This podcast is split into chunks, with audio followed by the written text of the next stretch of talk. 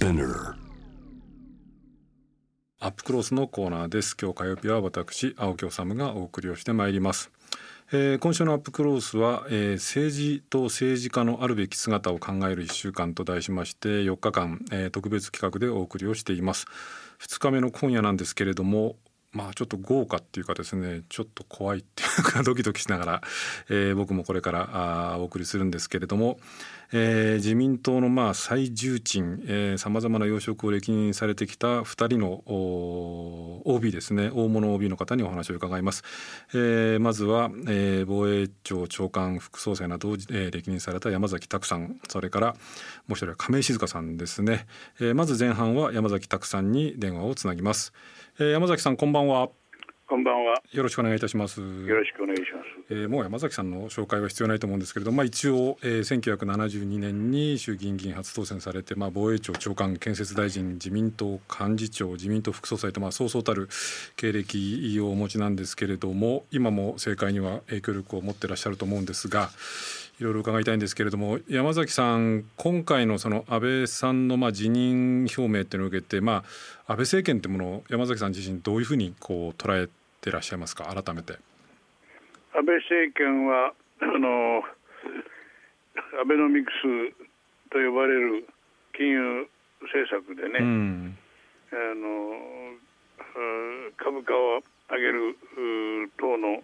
経済効果というのを出しましたけど、うん、まあそれ以外はあまり成果のある政権ではなかったとそのように思いますけど。ただ、うん、安定政権であったことは間違いないので、うん、まあ、その間あまりあの政治の混乱とかそういうものは生じなかったと思います。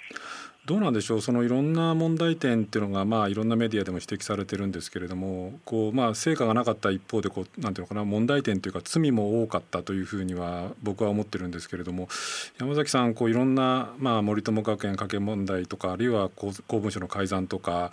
まあいろんなことがあったと思うんですけどもこう一番の問題点というのはどのあたりだったというふうに捉え返しますか？私はねあの、うん。皆さんがあの大変にあの評価している外交ですね、うん、外交はあのいわゆる得点がなかったと思うんですよね、うん、特にあの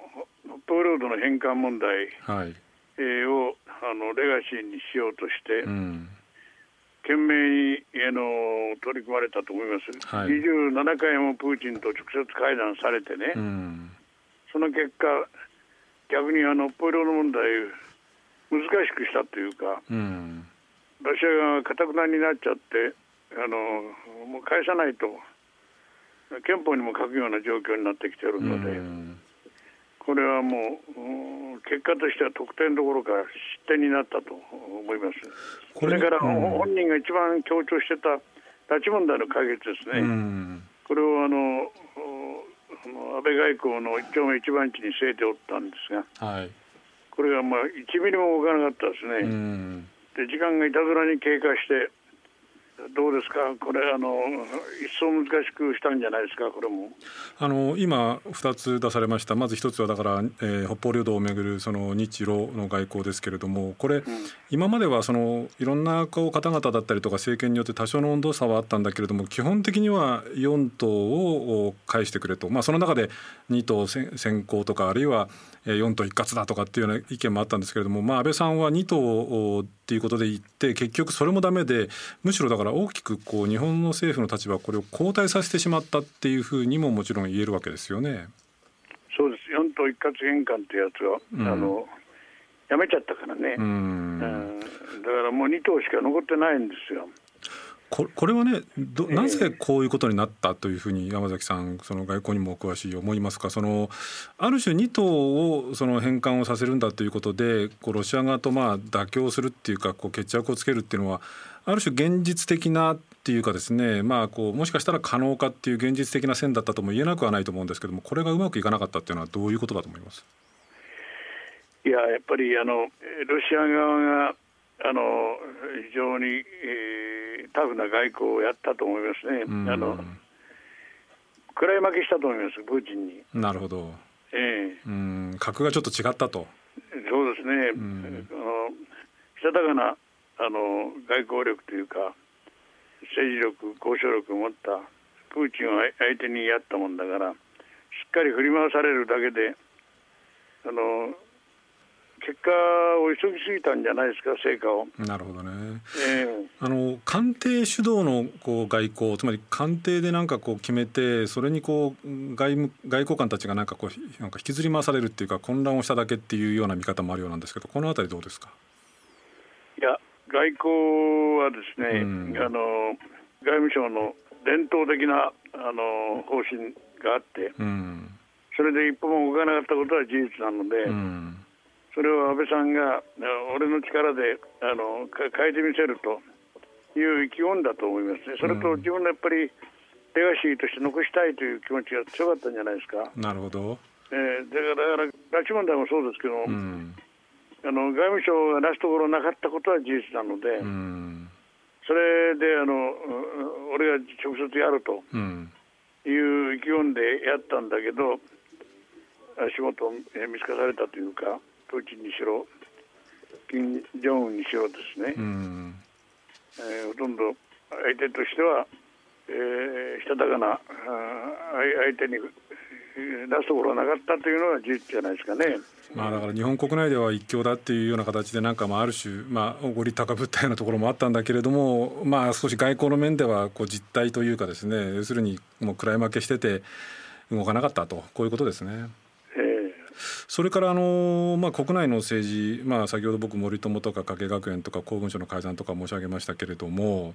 その、まあ、官僚と政治っていうもののありようっていうものがこうよかれあしかれというか、まあ、問題も含めてすごく変わった。このことについてこう山崎さんはどんなふうに今総括されますか？いやこれはねあの、えー、内閣人事局なるものを置いてですね、うん結局、国会議員だけではなくてあの官僚もねいわゆる忖度政治になってしまったと、うん、ひらめ現象になったと、うん、いうことじゃないですか。うん。これだけどそう考えると山崎さん結構厳しいですけど例えばじゃ100点満点で合格点を70点ぐらいだとしたらやっぱり安倍政権は合格点にはいってない。まああのこの間ですね、うん、自民党政権が安定したという意味においては、その得点は認めてあげていいと思うんですね。だからたまたまあの野党の力量が不足しててね、うん、えー、こうこうなったという面もありますけども、うん、まあそんな意味で、えー、まあ70点でいいじゃないですか。70点ですか。えー、だいぶ今なんかちょっと甘くつけたような気もしますけど、まあそれはともかくとしてあの、僕もう一つずっと問題点をもあの問題意識を持っているのがね、これあの、山崎さんはまあいわゆる叩き上げの政治家ですよね。つまり世襲ではないと。で今自民党、まあ、これからお話しするそのこう次期政権も菅さんを除くともうほとんどまあ世襲になっちゃってるって。この世襲についてあの山崎さんこれ、まあ、安倍政権というのはエリート主義でも草の根でもなくて世襲政治なんだ世襲主義なんだというふうにコメントされたことがあったようなんですけれどもこの問題点どんなふうにお考えになります？そうですねあの政治ではあの知名度っていうのはすごく物言う世界なので、うん、例えば小泉進次郎君のようにですね、うん、小泉、えー、純一郎の知名度ですね、うん、えー、それに相当あの幸いしているところがあると思うんですね。うん、えー、それ以外にも安倍晋三そのものもそうだし、うん、あの今の候補者の岸田さんも石破さんもまああの世襲の人脈を持ってるんですけど、うん、その中では比較的あの強くないんじゃないですか？その世襲の面での強さっていうのはそれほどでもないんじゃないですか？そうですか？でも、うん、そら麻生太郎とか 安倍晋三とかその世襲の方がすごいんじゃないですか？世襲ぶりが。これね僕ずっと疑問なんですけど、政治っていうのはねこう世の中のに対してこうこうしたいとか何を変えたいとかあるいは僕はこうしたいんだと思ってなるのが政治家じゃないですか。ええ、でもこう世襲議員っていうのは、まあ、親も政治家だから、まあ、しょあのなんとなく政治家になるかみたいな感じでなって一定程度いてもいいと思うし個人的に能力の違いやあれはあると思うんですけどもこんなに世襲ばっかりになっちゃうっていうのはまずいんじゃないですか？いやそれがねあの政治家家業になってるんですよね。えー、日本の政治風土の悪いところでねそういう家柄血筋がないとなれないというそういうあの雰囲気がありますよね。これ家業になるってことは普通、えー、儲かんなかったりとかその嫌な仕事だったら家業息子に継がせないとかそうなるわけじゃないですか。えー、これやっぱり家業ってことはやっぱ政治家っていうのは美味しい商売ってことですか？まあ、えー、そういうことでしょうね。あの まあ、なかなか難しいところであるが。うんあの権力志向型の人がなる世界なので、うん、そういう意味では、まあ、そういう方々の血筋の人だですから、うん、なんとなくそうなってるんじゃないですかね。権力大好きな人たちと。えー、の血を受けてるから、本人はあの恵まれて育ってるから、うん、権力そのものがそんなに、えー、のあなたおっしゃるようなうまいものではないと思ってるかもしれないけど、うん、まあ世間から見ればあのやっぱり権力はポストの属性ですから、うん、そういう意味であの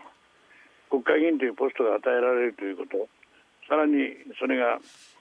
あの大臣ポストも与えられるということそれに権力が自動的にくっついてくるんで、うん、そういうその世界に馴染んでしまってるんじゃないですかねその家紋そのものが。やめられないと。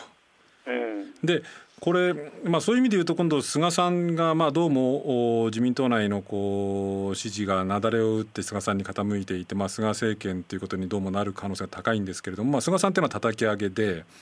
その菅さんに対する評価それからこのポスト安倍を決めるその自民党のこう内部の雰囲気なんか派閥がまた復活してんじゃないかなっていう声もありますけどこのあたり山崎さんどんなふうにお考えですか？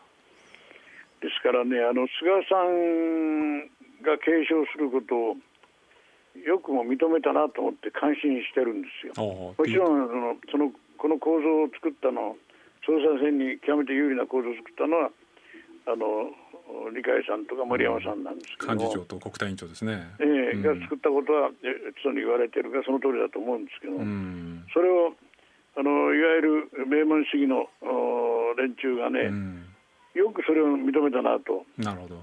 名門の中ではやっぱり岸田ですよね、うん、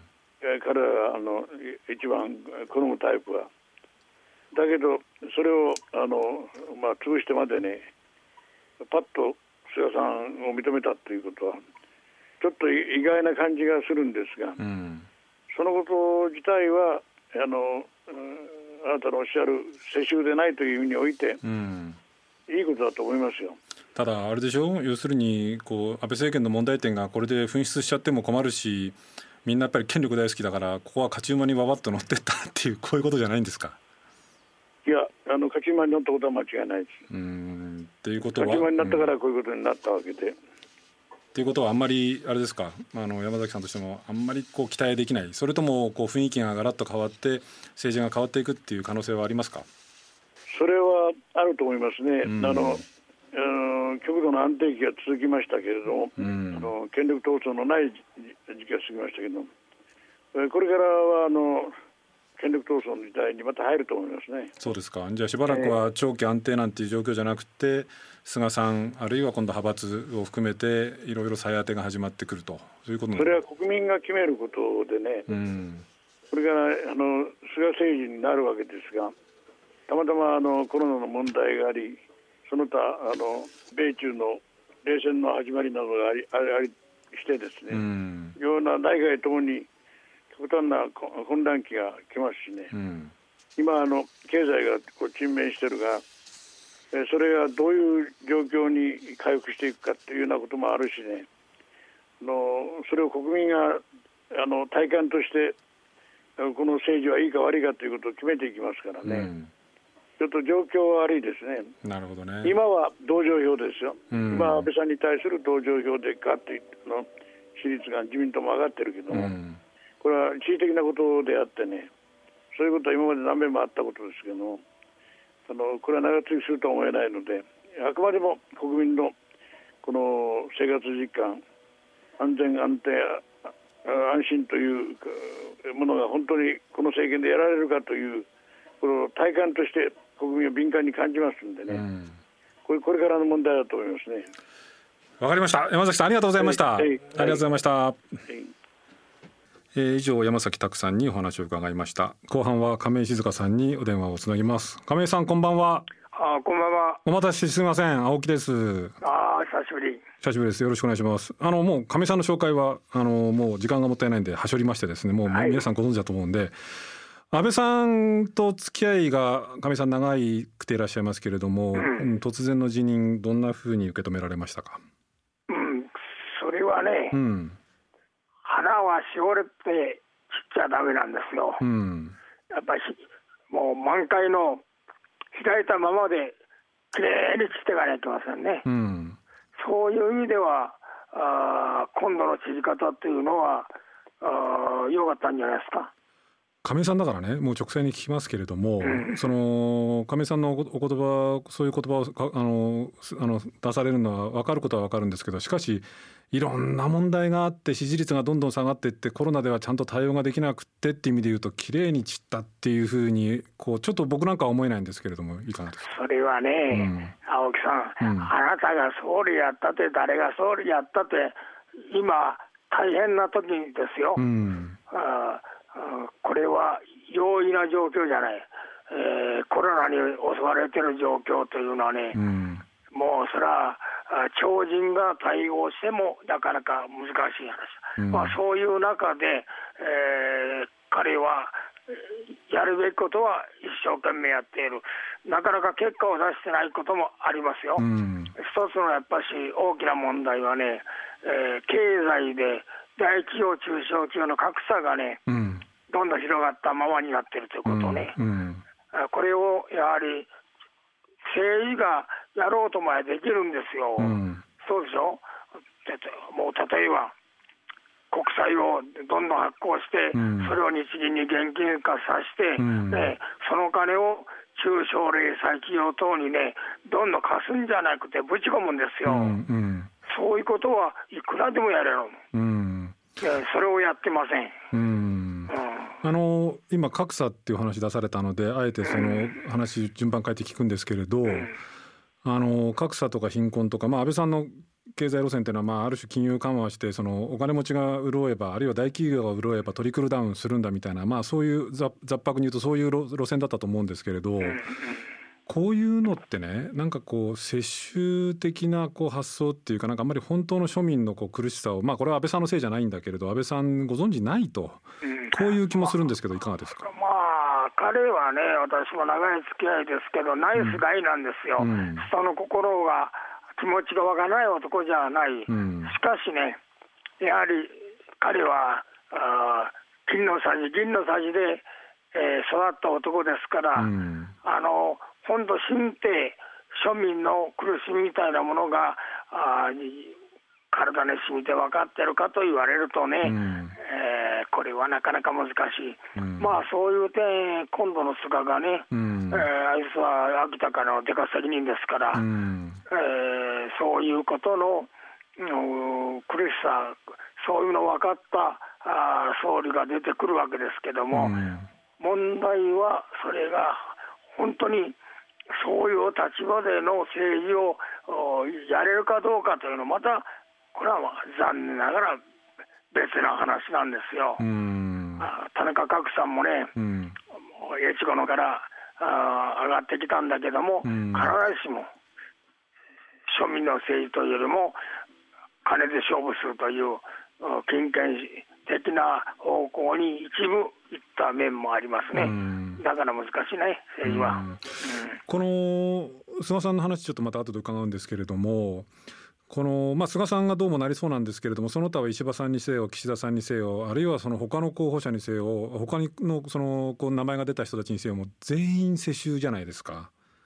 こういうふうになった自民党っていうのをあるいはこう日本の政治っていうのを、まあ叩き上げの亀井さんはどんなふうに捉えてます？私私はね、世襲だからいいとか悪いことじゃない、うん、ね、逆に世襲の人たちはね、うん、門前の小僧でね、うん、色あの命を知ってるんですよ、ね、あの最初から勉強しなくても、そういう強みはあるんですね、あの私みたいな戦いでの人間と違って、そういう意味で政治家としての政治をやる上において、入り口での手間は省ける、しかし逆に言うと、もう末端の庶民の気持ちをきちんと抑えてやるということにかける危険性もあるということだと思いますね。うんこれ、まあ、いろんな安倍政権の問題点あったんですけれども、まあ、これ、一強って言われてですね、まあ、野党が弱いっていうのは、これ、最大の罪なんですけれども、選挙制度のせいもあって、これ、自民党内のこの派閥とかの力もよかれ足から弱まって、なんかこう、活力が失われたっていうか、まあ、今回もだから、もう菅さんに一気に流れちゃったわけですよね。こういうその自民党の変質っていうのは感じませんか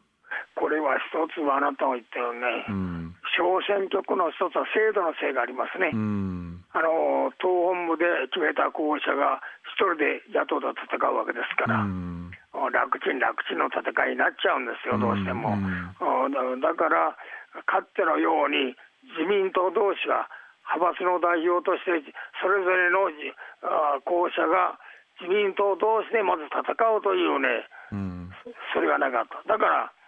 それぞれの選挙区で自民党の候補者といってもね、代表する層が違うんですよ。うん、あの豊かな裕福な、えー、方々を代表する人と、うん、そうじゃない、え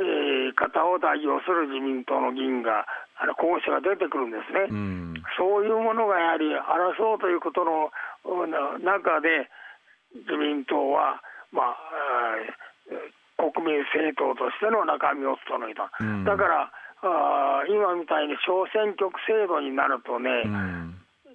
自民党の中でそれが起きないんですよ。うん。で野党はというて、残念ながら労働組合のね、顔色ばっか伺わないかような状況になってるでしょ、うん、これ、労働組合といったって、本当にね、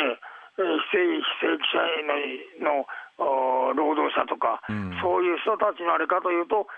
そうじゃないね、大企業でしょ、これ、うん、労使協調ということで、ね、もうそういういわば現代の貴族みたいな人たちを代表する、もう残念ながら野党にもなってますね。うんこれはね、えーそのまあ、そもそもこうね、えー、その二大政党制、まあ、政権交代可能な二大政党制を前提とした、まあ、90年代以降のこの政治改革とか、まあ、行政改革のある種の悪いところが今出ちゃってるわけですけれど。亀井さんはどうすべきだと思いますか、その元に戻すべきなのか、あるいはもっと野党をきちんとこう育てていかなくちゃいけないのか、このこのあたり、どんなふうにお考えですか？戻すことはね、うん、不可能よ、うん、便利今の方がね、現職の連中にとって便利がいいから、うん、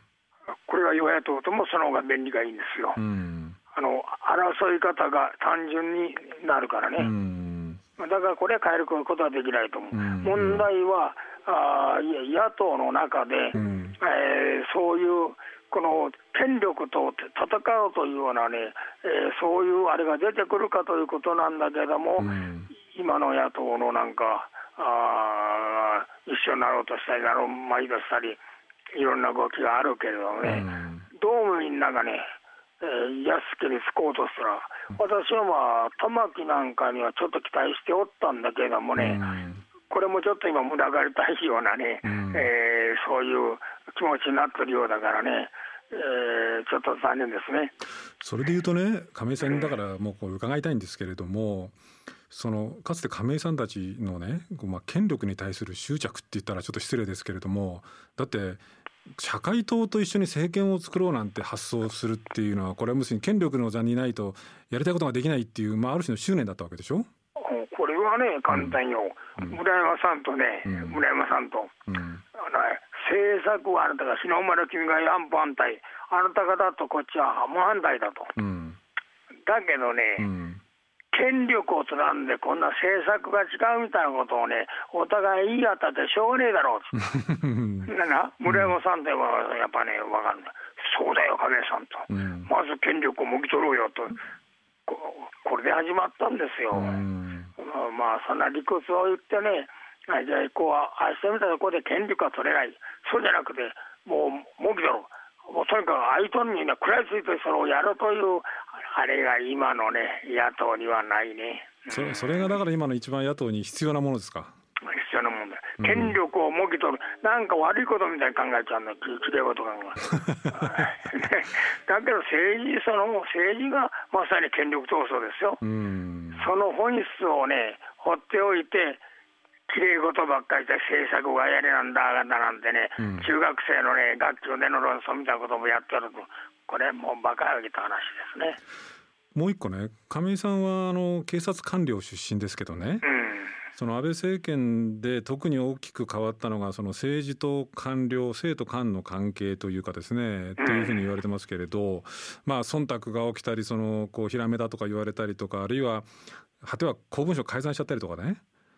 こういうその政治と官僚あるよっていうのをこれどう捉えていてどうすべきだというふうに思いますか？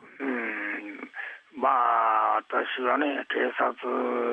時代、まあ、捜査二課長もやったりいろいろあれしながらね、うん、えー、権力とのお金との関係ね。まさにそのあたりのことを捜査対象として、うん、えー、やったわけだけどもね、えー、それはね権力に対してはねやはりね金がね集まっていくんですよ。うん。ね、うん、そして集まっていったねってそいつらがいい目見るわけだよ。ね、それを阻止できるのは一つはやっぱり警察、検察だよ。うんうん、ところが今の警察、検察というのは残念ながらね、死んでるね。うん、だって巨悪なんか捕まえようとしないでしょうが。うそうですねねとにかく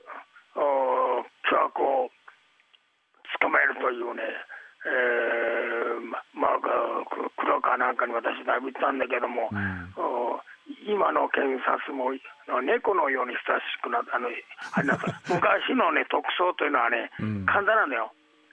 ね党じゃないんですよ。うん、与党野党じゃないよ。とにかくバッチバッチを捕まえることが彼らの生きがいだったんだよ。うん、え亀井さん何その黒川、えー、前東京高検検事長とも結構お親しかったんですか？お親しかったよ。どどうどう見てました？だからその黒川さんがやっぱり悪いんですか？それあれとそれとも政権が悪いんですか？いやあれはね、うんうん、まあ簡単に黒川ををね、うん、心臓がさ、うん、手に入れようとしたんだよ。手に入れようとした？ということでよかったから、ちょっとね。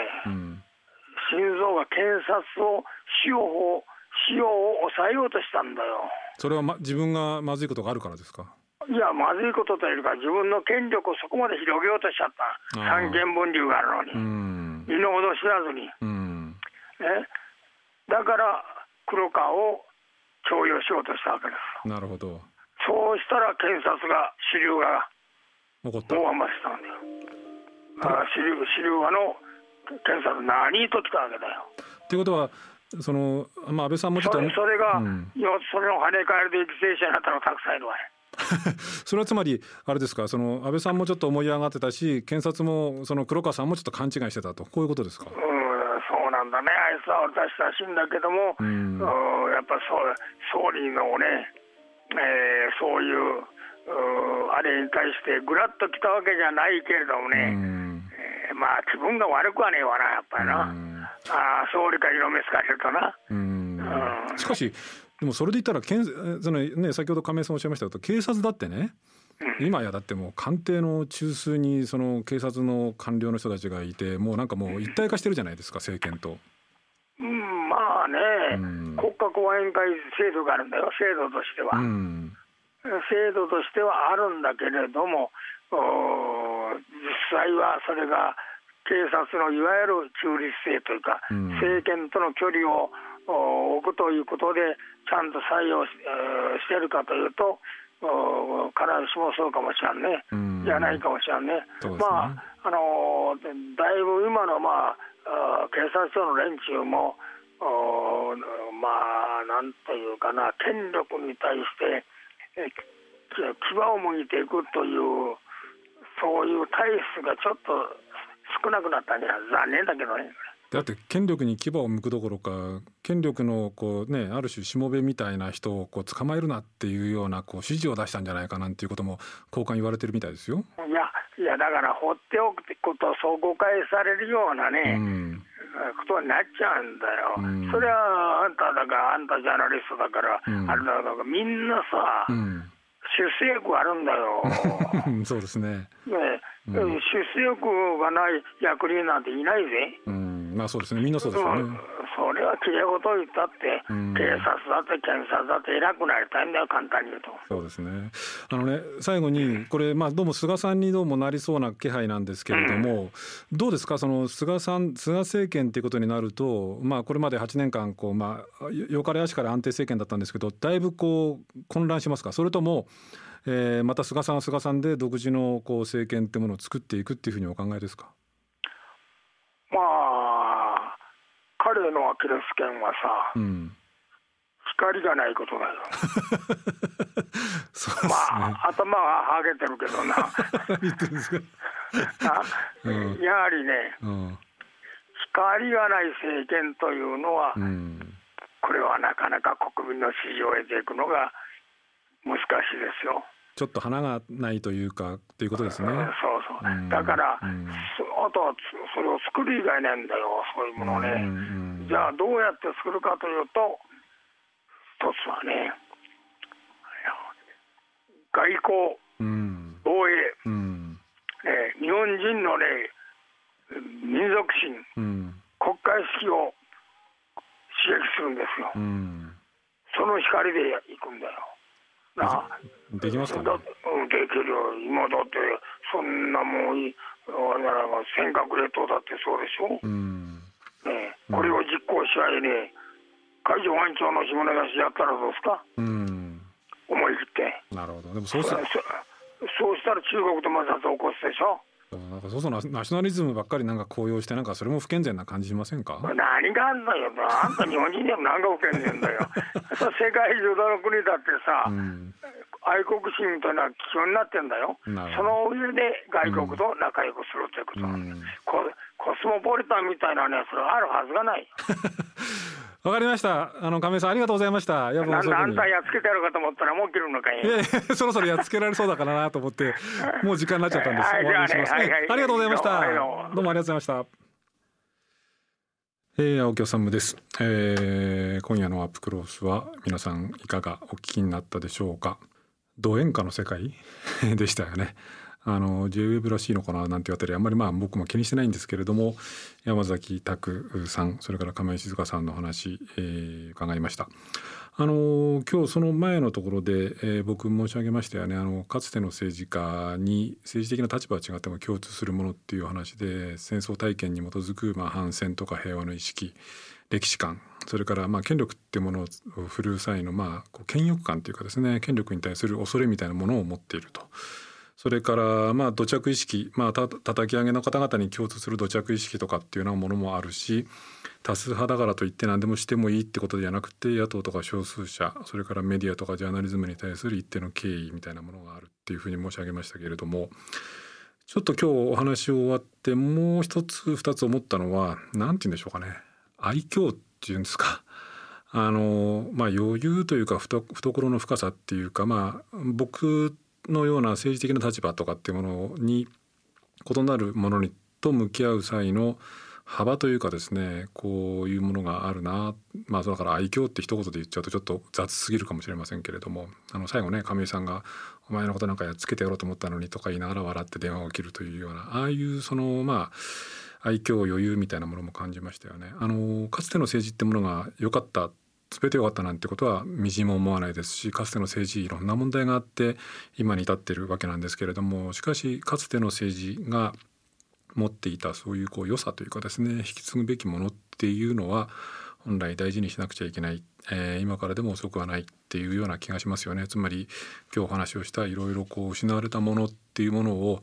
取り戻す作業っていうのも可能な限りひょっとすればこれからのまあ政権が変わりますけれども日本政治に必要なものなのかなというようなことも感じる